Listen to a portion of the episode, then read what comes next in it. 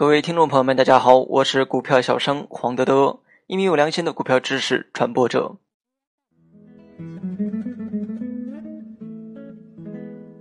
今天我们主要讲的内容是选成长股的十大要素。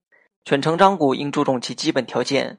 在股票历史当中，潜力股在被人发现之前，往往就像沧海一珠，被埋没在众多的股票当中。而当上市公司潜质显露时，股价往往被拉高数倍，甚至十几倍。这显然不属于投机的范畴。初级市场有这种机会，成熟市场也仍有这种机会。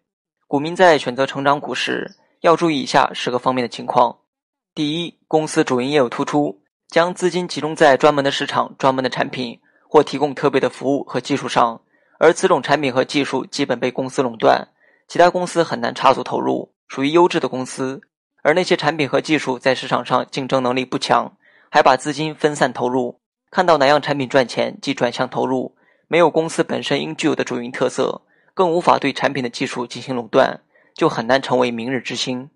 第二，产品和技术投入的市场具有美好的发展前景。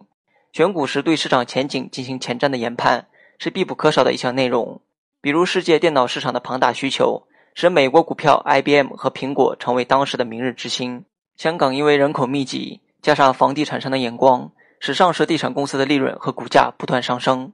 第三，上市公司规模小或股本结构不大，由于股本小，扩张的需求就强烈，是一大比例的送配股，也是股价走高后，因为送配股而出权，在出权后填权，并为下一次做配股而准备，如此周而复始，股价看似不高，却已经翻了数倍。第四，上市公司所经营的行业不容易受到经济周期的影响，上市公司所经营的行业。不断在经济增长的大环境中，能保持一个较高的增长率，而且也不会因为宏观经济衰退而轻易遭受到淘汰。第五，公司经营灵活，生产工艺创新，尤其是在高科技范围，他们比其他公司有高人一筹的生产技巧，容易适应社会转变所带来的影响。第六，公司肯花大力气进行新技术研究和创新，肯花钱或有能力发展新产品。始终把研究和发展新技术和新产品放在公司重要地位，公司才有能力抵御潜在的竞争对手，使自己的产品不断迭代而立于不败之地。第七，公司利润较高或暂时不高，但由于发展前景可观而有可能带来增长性很高的潜在利润。这一条对发现明日之星十分重要，因为利润增长性比高利润的现实性更为重要。动态市盈率的不断预期降低，比已经很低的市盈率更为吸引人。第八。公司的股本结构应具有流通盘小、总股本不大的特质。